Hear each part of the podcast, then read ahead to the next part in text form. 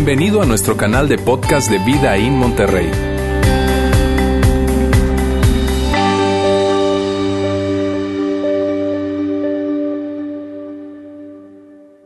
Gracias, gracias por mantenerse con nosotros conectados.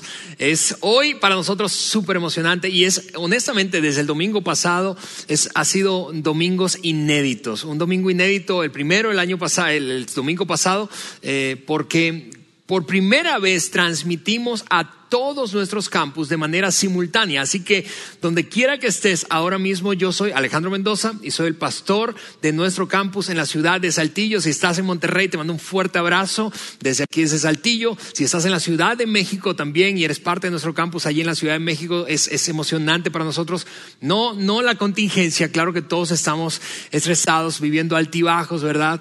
Eh, pero es emocionante para nosotros la idea sola de hacer iglesia rompiendo las barreras físicas que pueden distanciarnos por el hecho de que ahora mismo no podemos reunirnos presencialmente. Y, y eso es, es, es lo que es emocionante para nosotros. Así que donde quiera que estés, insisto, te mando un fuerte abrazo y nuestro deseo de que estos días, mientras estás ahí en casa, seguramente compartiendo más de lo habitual, eh, si es el caso de que estés haciendo home office o estés, eh, eh, tú sabes, aislándote socialmente, dadas las recomendaciones de las autoridades, estés disfrutando el tiempo con tu familia y sacando provecho al máximo a pesar de la contingencia que vivimos. Lo que quiero hacer en los siguientes minutos es, en principio, animarte a compartir esa transmisión con alguien. Eh, seguramente tienes un familiar, un amigo, una, persona cercana a ti, colega, compañero de trabajo, vecino, que eh, hoy está viviendo esa situación como tú y como yo y que probablemente no la está pasando muy bien.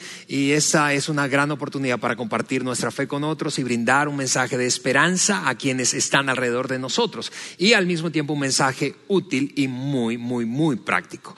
Lo segundo que quiero pedirte es que hoy tomes algo donde tomar, eh, en tu mano donde apuntar, donde tomar notas, bien sea tu compu, tu tableta, eh, tu teléfono celular, o si eres más del tipo, tú sabes, old fashion, tomes una libreta y apuntes con una pluma o un lápiz algunas de las ideas que quiero compartir hoy a propósito de este tema eh, que hemos llamado Mientras tanto y que decidimos abordarlo desde la semana pasada en ocasión precisamente de esta contingencia que todos estamos viviendo juntos. Y mientras han pasado los días, eh, como tú seguramente, yo he tenido más tiempo para pensar. Me he detenido a, pensar. Eh, no, no, no, es, no es que no estamos trabajando, pero me, he detenido a pensar, he tenido más, más oportunidad para reflexionar acerca de esta situación y cómo podemos seguir o mantenernos dándote herramientas útiles. Y, una pregunta que, que nos hemos hecho desde el domingo pasado, y Roberto lo hacía el domingo pasado, es ¿qué hacemos mientras tanto? ¿Qué hacemos mientras esto ocurre? ¿Qué hacemos mientras el tiempo transcurre, mientras la situación avanza, mientras la epidemia eh, eh, eh, pues cumple su ciclo?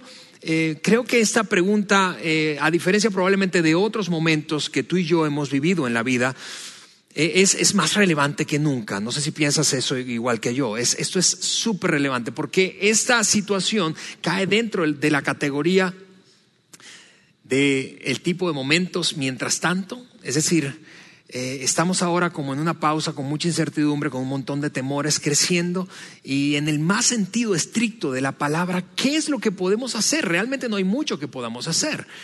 No hay mucho que podamos hacer mientras esta epidemia transcurre. Están surgiendo temores, preocupaciones legítimas. Eh, seguramente tus preocupaciones son legítimas, en algunos casos más que en otros, pero ¿qué va a pasar con mi trabajo? ¿Qué va a pasar con mi economía familiar? ¿Qué va a pasar con mi organización? Si tienes una organización, ¿qué va a pasar con, el futuro o los sueños que habías eh, anticipado, las metas que te habías puesto este año? Probablemente tu gran inquietud es que todo deba ponerse en pausa. Y, y claro que el tema que quiero compartir hoy no solo se trata o no solo es útil para la epidemia que enfrentamos, esta enfermedad, el virus, este COVID-19, pero es natural que todos estemos, o la inmensa mayoría de nosotros estemos filtrando de manera consciente o inconsciente eh, lo que enfrentamos a través de esas consecuencias que, están derivándose de esta realidad. Probablemente tus mayores temores están apareciendo, quizá ni siquiera sabías que tenías esos temores, quizá yo ni siquiera sabía que tenía esas angustias y preocupaciones, pero ahora con esta circunstancia están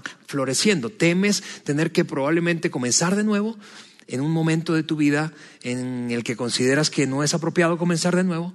Quizá temes tener que moverte de ciudad, moverte de país, quizá temes por precisamente las finanzas de tu familia o la salud de tus padres o la salud de quienes están a tu alrededor. Quizá conoces a alguien que ya está contagiado y todo eso empieza a aflorar temores. Pero repito, este es uno de esos momentos del tipo mientras tanto. ¿Qué hacemos mientras tanto? ¿Qué hacemos mientras nuestros temores afloran? ¿Qué, hacemos? ¿Por qué? Porque esto no lo puedes arreglar honestamente, y, poco podemos hacer para cambiarlo. Así que, ¿qué hacemos en el mientras tanto? Esto es especialmente eh, útil cuando, cuando consideras el hecho de que no creamos nosotros esta situación, no creamos nosotros esta calamidad. Porque si lo hubiésemos creado nosotros, diríamos probablemente con justa razón, bueno, ahora sencillamente tengo que lidiar con las consecuencias porque la regué. Y eso nos ha pasado en otros momentos de la vida. Seguramente te ha pasado a ti, seguramente como a mí. En esos momentos en que metemos las patas, ¿verdad? Y decimos, ah, nos damos cuenta de que no debí decir eso, no debí actuar de esa manera, no debí tomar aquella decisión, no debí invertir en esa, en esa organización o en ese emprendimiento o en esa idea, no debí tomar ese préstamo, no debí, no debí hacer aquella compra, no debí casarme eh, o embarcarme en esa relación tan apresuradamente, debí pensarlo mejor. Cuando todo eso ocurre, y tiene que ver con nuestras decisiones. Es, demasiado obvio y justo que pensemos, bueno, sencillamente nada, voy a lidiar con las consecuencias. Pero ese no es el caso. El caso de lo que vivimos hoy, y eso es algo insólito, porque pocas veces a lo largo de la historia humana Toda la humanidad ha tenido que enfrentar una situación común, ahora sí que absolutamente todos nosotros. Y la respuesta natural cuando lo que enfrentamos, que es una calamidad, como es el caso de nuestra contingencia actual, nuestra respuesta natural entonces es el enojo en alguna forma hacia alguien, hacia ti mismo, te frustras, hacia Dios, levantas el puño de manera explícita o no, secretamente, pero pero te enojas, te frustras. ¿Por qué? Porque tus planes parecen no avanzar. Y, otra cosa que ocurre cuando enfrentamos situaciones que no creamos nosotros, pero que están trayendo consecuencias a nuestra vida y que no podemos hacer mucho para reparar o cambiar la realidad, es que nos vemos tentados a tomar atajos. Mira, y yo voy a, sentarme un momento para decirte esto. Una de las tentaciones que vas a enfrentar y que vamos a enfrentar juntos, además de responder con enojo, es, cuando digo tomar atajos, es probablemente alimentar viejos hábitos, malos hábitos, probablemente para, para lidiar, para tratar de atenuar tu dolor, tu angustia, tu estrés. Quizá es tomar otra vez como hace tiempo no habías tomado. Quizá es sencillamente deslizarte de manera casi inconsciente, sutil, en las redes sociales, contactar gente que hacía años que no contactabas, una vieja novia, un viejo novio, una amistad de antaño. Y todo eso como, como sucedáneo, como, como, como, como si fuese un remedio para aliviar la angustia interna que secretamente estamos diciendo y que probablemente, o estamos sintiendo y que probablemente no estamos compartiendo con, con otros además de esa tentación de deslizarnos a esos comportamientos que no ayudan, sabemos que no ayudan, pero es fácil deslizarnos en medio de momentos como este. Además de eso, entonces podemos tú y yo tender a compararnos. Es decir, llegas al punto de decir, en medio de esta circunstancia, te repito, que estás viviendo, casi sin darte cuenta, llegas al punto de decir, sí, pero es que a otros les está yendo mejor que a mí. Es decir, otros tienen un mejor trabajo, otros trabajan en una empresa o en un sector protegido ante incluso estas, este tipo de crisis. Si yo estuviera como ellos están, no estuviera tan angustiado, angustiada. Si mi empresa, si es que acaso tienes una empresa, formara parte de ese sector protegido por las políticas de nuestro país, o si yo, o yo sencillamente no tengo una empresa, sino que si yo tuviera el jefe que yo sé que mi amigo, mi compadre, mi hermano, mi cuñado, mi prima tienen, entonces me fuera mejor. Empezamos a compararnos porque llegamos a concluir, a otros les está yendo mejor que a mí en esta circunstancia. Incluso pensamos, si yo viviera en otro país, si en mi país, si en nuestro país estuvieran tomando las decisiones que se están tomando en aquel país, porque lo observamos, y ese es el gran asunto, que tenemos acceso a toda la información hoy. literalmente en la punta de nuestros dedos. Por eso quiero que hoy nos echemos un clavado, y, literalmente esto será un clavado para revisar un tema que tiene que ver con todo lo que vivimos hoy en este momento del tipo mientras tanto, pero que aborda honestamente desde mi punto de vista personal uno de los temas más complicados, profundos de la vida del ser humano. Y, mira, quiero hacer un paréntesis para hablarte por un momento a ti, si nos estás viendo por esa transmisión, bien sea en vivo o habiendo ya transcurrido. Si tú no te consideras un seguidor de Jesús, es decir, en ninguna de sus formas, en otras palabras, no eres una persona religiosa, no asistes recurrentemente a una iglesia, ni siquiera católica o protestante, ninguna de sus formas. Probablemente mientras escuchas ese mensaje tú vas a llegar a concluir, yo sabía que esta gente estaba loca y hoy lo acabo de confirmar. Y, si ese es el caso, yo, yo quiero, además de darte la libertad de pensar así, porque probablemente hoy en este tema que es tan, tan sensible, complejo, profundo, eh, tengas razón de pensar así. Está bien, pero quiero pedirte al mismo tiempo que no te desconectes. Por favor, date la oportunidad de escuchar el resto de estos minutos. Y si tú, en cambio, eres un seguidor de Jesús, déjame decirte eso, mira, déjame decirte esto. Tal vez mientras avanzamos en la conversación, tú digas, hey Alex, yo honestamente no sé si pueda digerir eso. Y yo quiero darte la libertad para pensar eso. Tal vez yo te convenza de que sí, tal vez no. Pero este es uno de esos temas que nos encontramos de tiempo en tiempo en la vida y que es cae en la categoría de difícil de digerir. Y, está bien si es difícil. Yo quiero reconocerlo aquí de una vez contigo. La cosa es que hablando de el dolor, el sufrimiento, la angustia que producen circunstancias cruciales como esta, muchos, muchos seguidores de Jesús en particular descubren a lo largo de su experiencia de fe que a pesar de todo el dolor o la angustia que pueda producir una circunstancia, incluso si fue creado por ellos o no fue creado por ellos como esta, llegan a un punto después de luchar, luchar, luchar internamente contra sí mismos, sus pensamientos, sus emociones, contra otras personas, contra Dios, contra la providencia, contra el sistema. Después de luchar un tiempo y, tratar de lidiar con su sufrimiento, con su angustia, sus temores, llegan a un punto en donde levantan las manos y se rinden. Y eso es lo que yo llamo quebrantamiento. Y es el tema que quiero abordar contigo hoy. ¿Qué es el quebrantamiento? El, quebrantamiento es, es ese punto en el que después de, insisto, luchar, llegas al momento en el que tocaste el fondo de tu propio ser. Llegaste como al fin de ti mismo, de ti misma, y levantaste las manos y dijiste algo como, Dios mío, no, no pienso luchar más. Y, mira que el quebrantamiento no es resignación, no quiero hablar de resignación. La diferencia entre resignación y rendición en el contexto de nuestra conversación de hoy es que la rendición, el quebrantamiento, involucra a Dios en el proceso. Es decir, llegas a un punto en el que después de luchar, luchar, luchar, luchar, luchar, dices, levanto las manos, Dios mío, agoté todas mis, mis fuerzas, todos mis recursos, todas mis ideas, toda mi confianza en otras cosas, personas, medios, y hoy finalmente me rindo. Me rindo porque reconozco que tú eres lo único que yo necesito. Y, y, claro que hoy yo no, no voy a pedirte que hagas algo para lo cual no estás preparado, pero sí quiero que hablemos un poco de este tema. Hablemos de esto. ¿Por qué? Porque forma parte de la vida humana y de tiempo en tiempo, te repito, tú y yo nos vamos a encontrar con ello. Con situaciones que nos llevan a nuestro límite y luego de tocar el fondo de nuestra propia vida, entonces tener que tomar una decisión, porque el quebrantamiento es una elección voluntaria. Cuando revisas la historia de la humanidad, la historia universal en general, te das cuenta que el sufrimiento, el dolor, las calamidades producidas por situaciones, no importa si fueron intencionales o espontáneas, forman parte de la vida, no de la vida cristiana meramente o solamente, de la vida en general.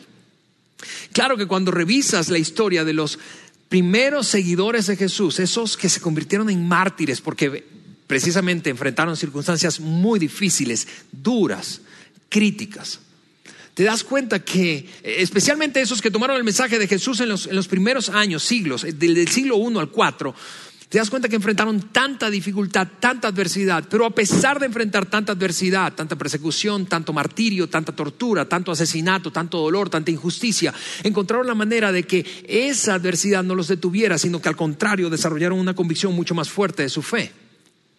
Y, eso me lleva a, a, decir algo respecto a la adversidad y la, y la fe. Es que muchas veces concluimos equivocadamente que la adversidad es una razón para perder la fe en Dios. Es decir, como decía Roberto la semana pasada, llegamos a concluir que la o el silencio de Dios significa su ausencia o su inexistencia. Y, y, yo puedo, claro que entender que emocionalmente hablando eso tiene sentido. Pero vamos, desde el punto de vista racional eso no tiene sentido porque no hay, no hay ninguna correlación entre la cantidad de adversidad que experimentamos y la existencia o presencia de Dios en nuestras vidas y en general en la vida del ser humano. Porque eso sería como decir, como mis padres no cooperaron conmigo, no me ayudaron, no participaron, como mis padres incluso permitieron que yo experimentara algo de dolor y sufrimiento, mis padres no existen o no existieron. Te das cuenta que racional no es esa reflexión, esa reflexión es emocional y es entendible. Pero esa incredulidad emocional a la que llegamos muchas veces por el dolor que sentimos ante una circunstancia muy difícil, ese es el caso de una de ellas que nos tocó vivir simultáneamente a todos. No te permitas correlacionar la adversidad, el dolor, los temores, la calamidad con la existencia, presencia de Dios en tu vida, porque no tiene ninguna correlación. Ahora, regresa conmigo al hecho de que esos primeros seguidores, de esos primeros seguidores que enfrentaron gran calamidad, probablemente el mejor ejemplo de ellos sea el apóstol Pablo. El apóstol Pablo, ¿por qué digo eso? Porque en principio Pablo no era un seguidor de Jesús, Pablo era un, un odiador de Jesús, un hater. Podríamos decir que odiaba todo lo que tiene que ver con Jesucristo y su mensaje. Con todo el movimiento que se detonó a partir de.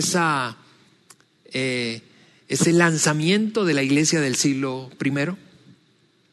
Pablo parecía o se sentía como que le estaba haciendo un favor a Dios eh, eh, mientras perseguía a cristianos, los apresaba, torturaba, eventualmente disfrutaba de su martirio y, y muerte. Y de repente Pablo se convirtió a un seguidor de Jesús. Y eso es increíble, eso es increíble. Si tú eres una persona escéptica, probablemente te identifiques con Pablo muchísimo. Eh, porque él era no solo un escéptico, sino un detestador, si es que esa palabra está bien dicha, del cristianismo y de todo lo que ello implicaba. Cuando finalmente Pablo se convirtió en un seguidor de Jesús y puso en orden su vida, cuando empezó a portarse bien, pues cuando todo con Dios estaba bien, entre Pablo y Dios todo estaba bien, entonces Pablo empezó increíblemente a sufrir y experimentar calamidades.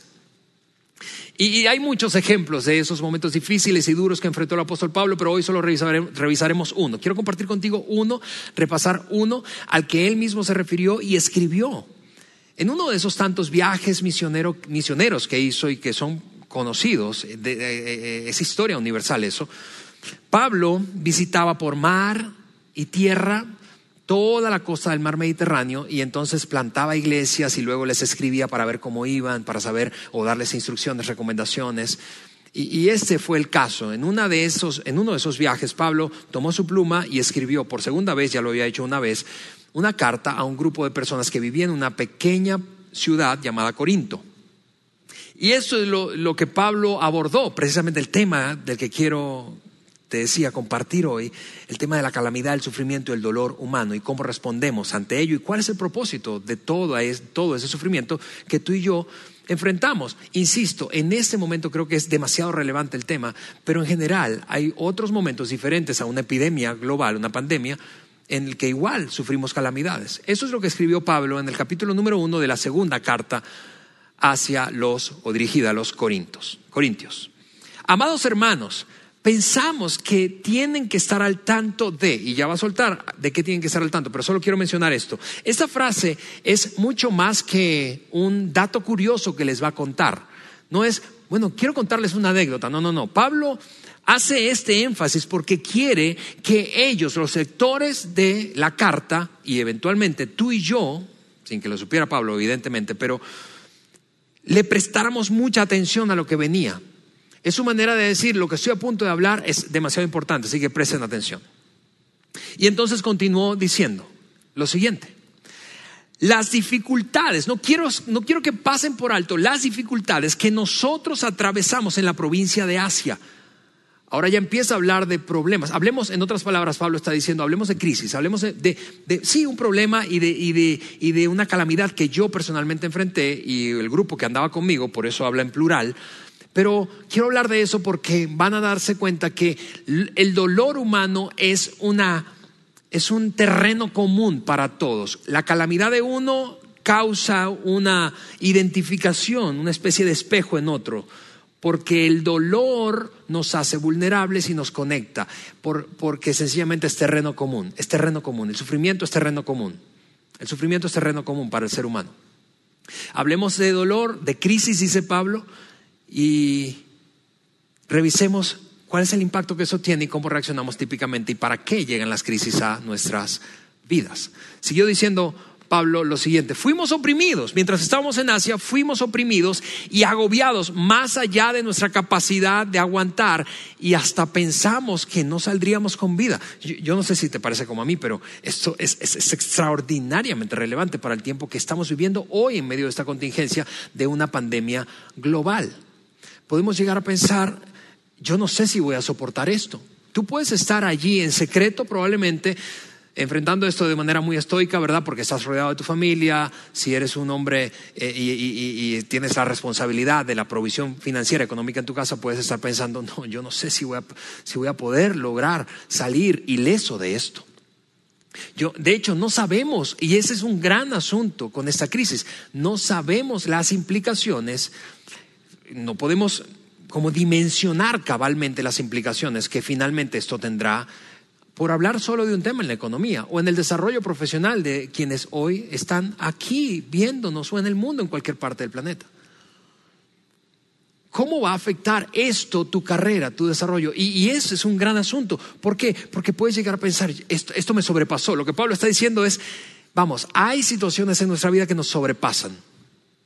Y esas situaciones son comunes para el ser humano. A veces las causamos nosotros, a veces la, causa, las causan otros, a veces sencillamente son fortuitas, son espontáneas, como lo que hoy está pasando.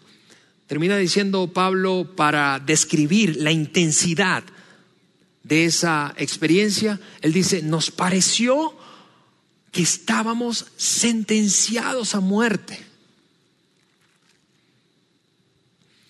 Y, es, algo que probablemente tú, tú hoy experimentas, la sensación que estás sentenciado. Y, probablemente no estoy, tú no piensas que vas a morirte físicamente, pero que tu empresa se va a morir, que tus sueños se van a morir, que lo que habías planeado, tus metas, no las vas a poder alcanzar.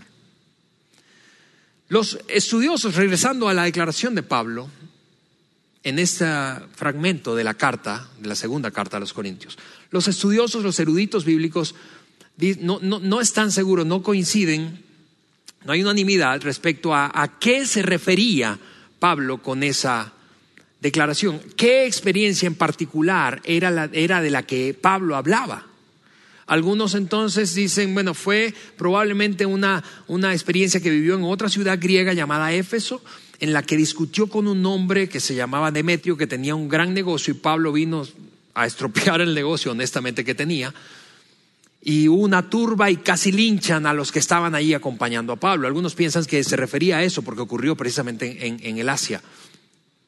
Eh, algunos otros piensan que fue, bueno, alguna de esas experiencias en las que Pablo estuvo preso, varias veces estuvo preso, y eso, es, ah, eso fue demasiado agobiante para él. Algunos incluso piensan que se refería a una enfermedad, una enfermedad terrible que tenía Pablo y de la cual él mismo habló. Pero más allá de a qué se refería específicamente con esta experiencia que vivió, esta calamidad que vivió, el punto era que lo sobrepasaba a él y a quienes estaban a su alrededor. Y, y una cosa interesante es que parece que los corintios sabían de lo que hablaba Pablo, de cuál calamidad, porque él no se vio en la necesidad de decir explícitamente ahí en su carta de qué estaba hablando. El punto es este, amigos. Y, y quiero aprovechar mientras digo que era una experiencia que lo sobrepasaba para, de nuevo, aterrizarlo con la situación que hoy tú y yo vivimos. Esto es evidente, evidente. No solo que te sobrepasa a ti y a mí, que sobrepasó al mundo. Es evidente. Y hay momentos en donde es demasiado evidente, como este que vivimos. Hay momentos en donde no es tan evidente para, al menos no para muchas personas. Pero hay situaciones de tiempo en tiempo en las que tú sientes y yo siento que nos sobrepasan. Y, yo quiero hacer un paréntesis para repasar algo de una manera muy sensible. Quiero ser muy sensible con esto que te voy a decir, eh, porque hubo otro autor, conocido con el nombre de Pedro o San Pedro, que lo, lo dijo de una manera no tan sensible. Lo que quiero decirte con mucha sensibilidad, hablando de esta experiencia que nos ha sobrepasado, es que el sufrimiento es una condición universal del hombre. Vamos, insisto, repasa la historia de toda la humanidad y vas a ver con cierta recurrencia grandes, grandes calamidades que afectaron a, buena, a una parte, a buena parte o a toda la población humana, a una generación, a varias generaciones, a un individuo, a un conjunto de individuos, pero el sufrimiento es una condición humana. Ahora, el apóstol Pedro, en esta ocasión, lo dijo no tan sutilmente, eso es lo que él dijo en una de sus cartas.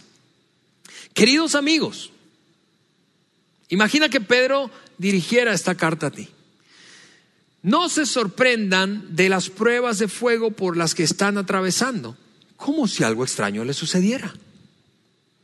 En otras palabras, nadie se salva del sufrimiento humano.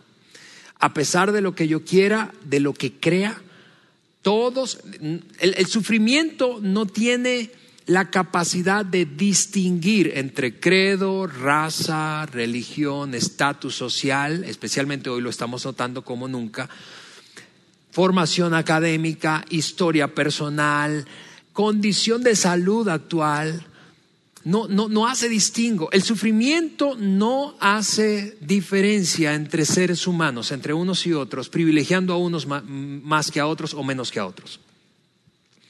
Y eso me lleva a la pregunta que todos nos hacemos y nos estamos haciendo en esta circunstancia, o nos vamos a hacer, o nos están haciendo, o nos van a hacer. Y es la siguiente, ¿para qué? ¿Para qué estamos viviendo esto? ¿Por qué pasa todo lo que está pasando?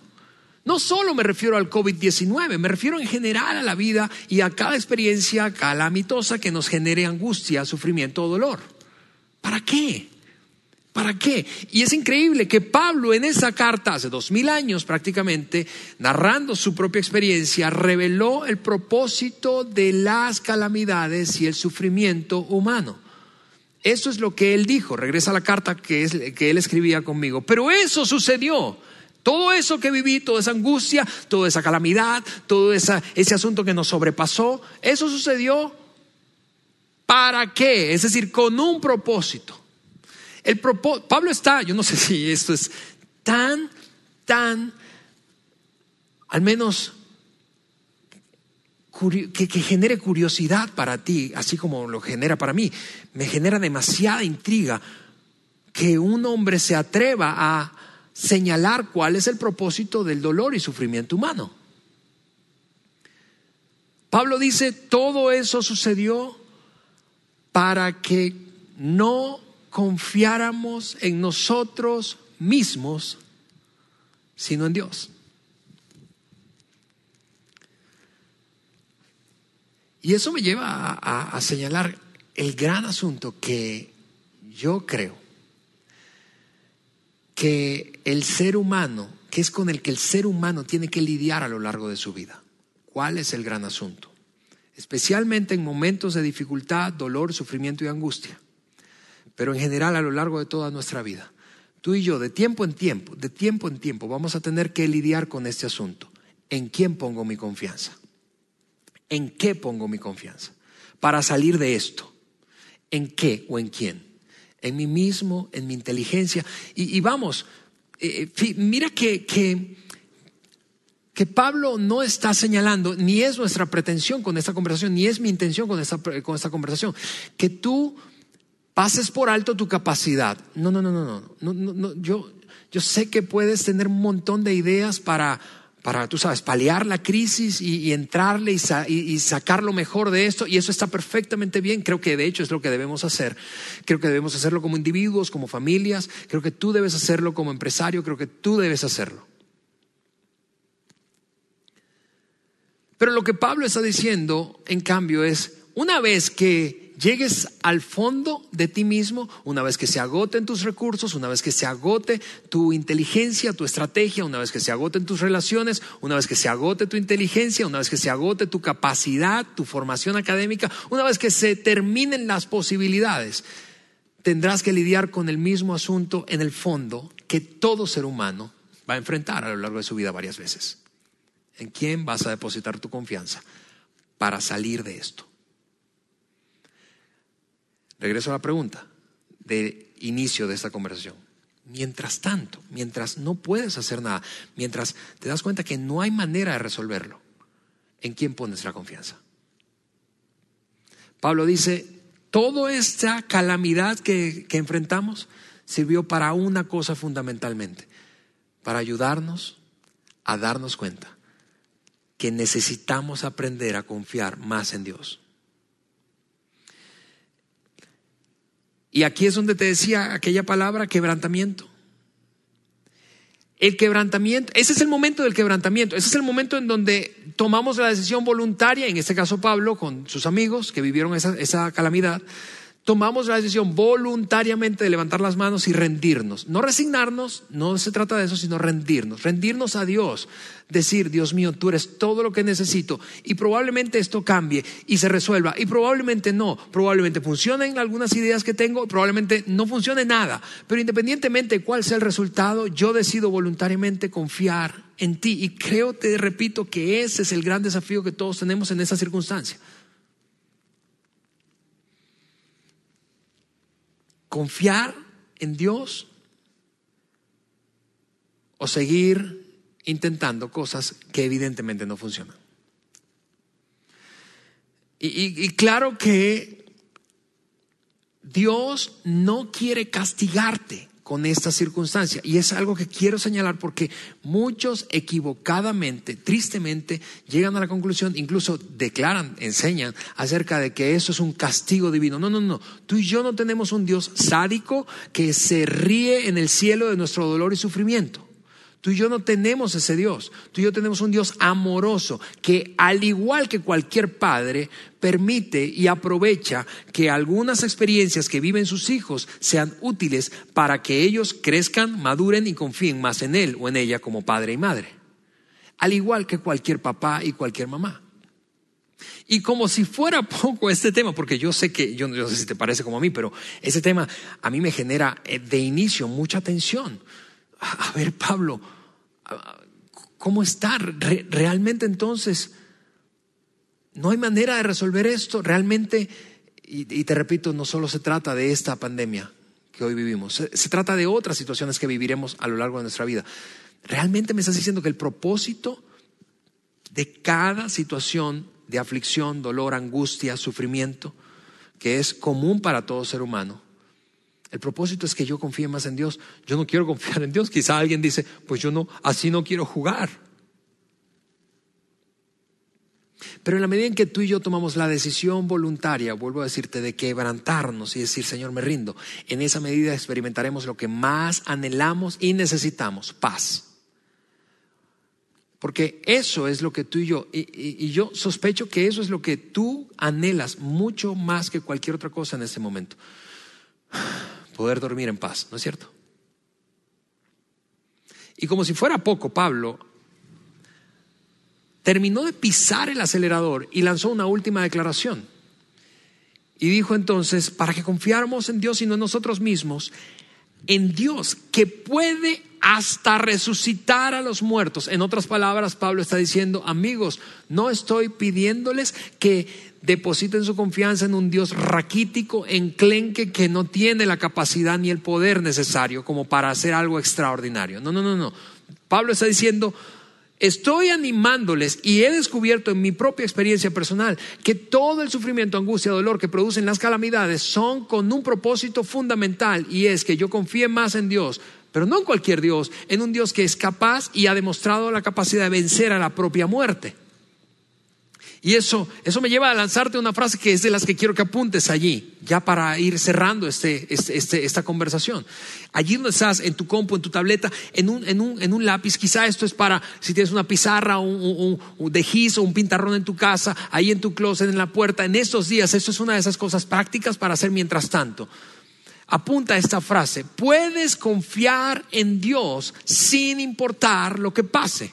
Eso es lo que Pablo dijo. Mi conclusión, Pablo, básicamente dijo, es la siguiente. Yo he aprendido que puedo confiar en Dios sin importar qué pase, sin importar que el mundo se venga a pedazos, que mi mundo o que el mundo en general se, venga, se caiga a pedazos.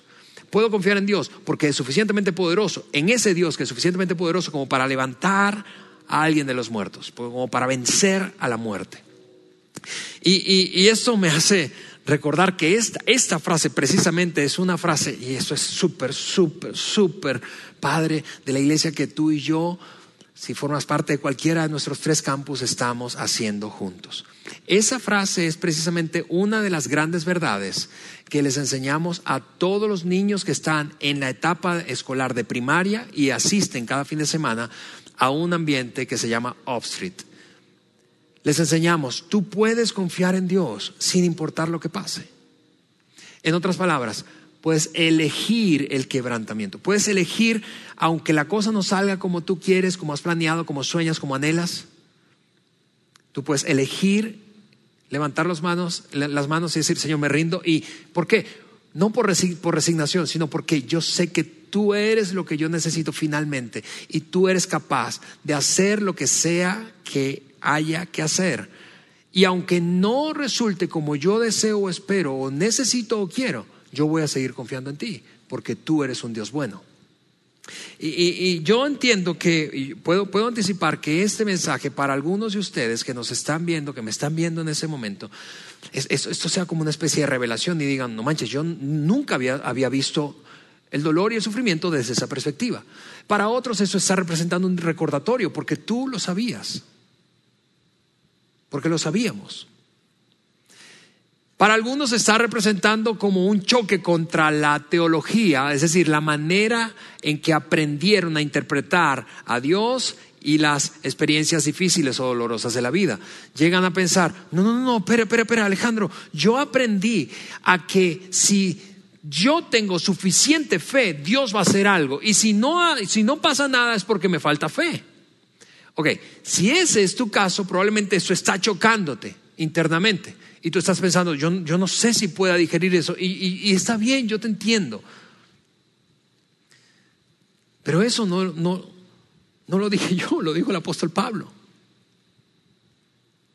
Y por eso es que esta, esta verdad es tan transformadora.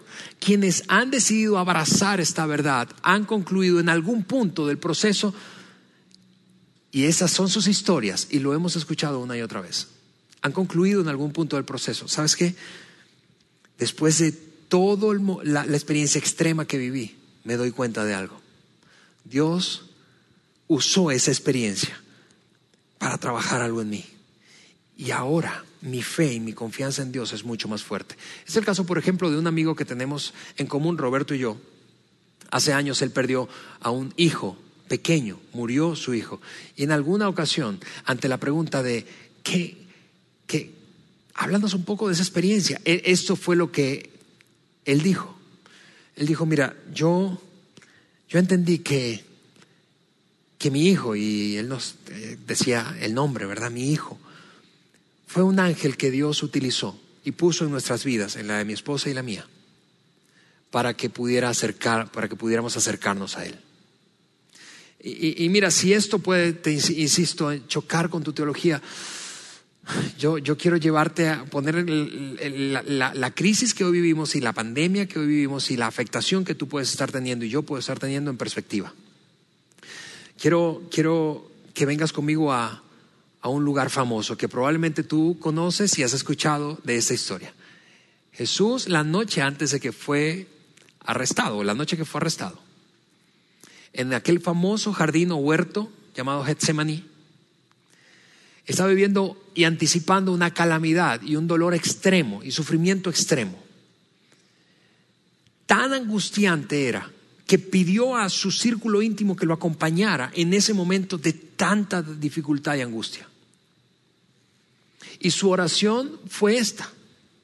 Su oración fue, Padre, si tú quieres que esta copa pase de mí, que no me tome esta copa, por favor, que pase de mí, no me la quiero tomar.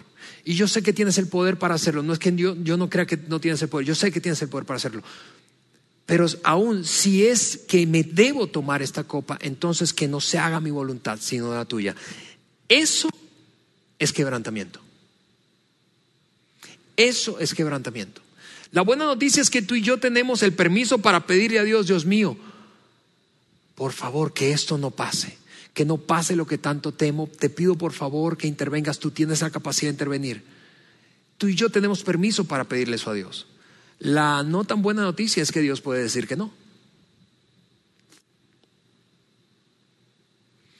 Y si esa fuera la respuesta, si la respuesta fuera no, ante lo que estamos enfrentando ahora, es allí donde tú y yo tenemos la oportunidad de tomar la decisión voluntaria, de alzar las manos y decir, me rindo, porque tú eres todo lo que necesito.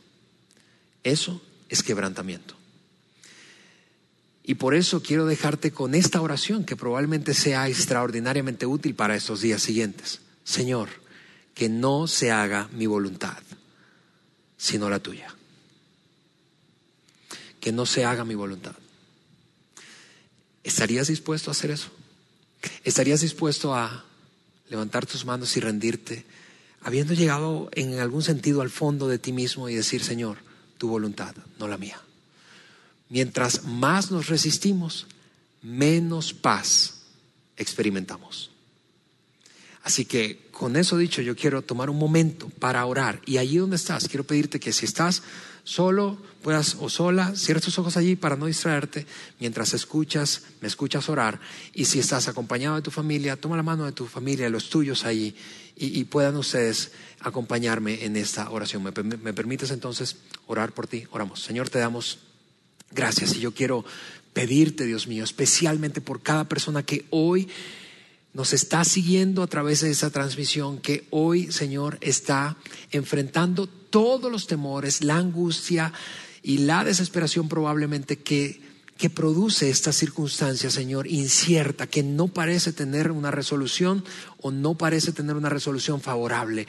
Que, que Señor, esos temores, esas, esa, esa preocupación, muchísimos, muchísimas veces legítima, Señor, hoy tú puedas cambiar esa perspectiva por la decisión voluntaria de mis amigos y amigas que hoy me ven y nos han seguido en esta transmisión por esta oración sencilla, Señor, pero poderosa, una oración de quebrantamiento. Señor, que no se haga mi voluntad, que no se haga nuestra voluntad, sino la tuya. Señor, tú puedes resolverlo porque tienes el poder, como decía el apóstol Pablo, pero que no se haga nuestra voluntad, sino la tuya. En el nombre de Jesús. Amén. Gracias por haber escuchado este podcast de Vida en Monterrey. Si deseas escuchar estos mensajes en vivo, te invitamos a que nos acompañes todos los domingos a nuestro auditorio. Para más información sobre nuestra ubicación y horarios, entra a vidainmty.org o síguenos en nuestras redes sociales como Facebook, Twitter e Instagram. Nos vemos la próxima semana.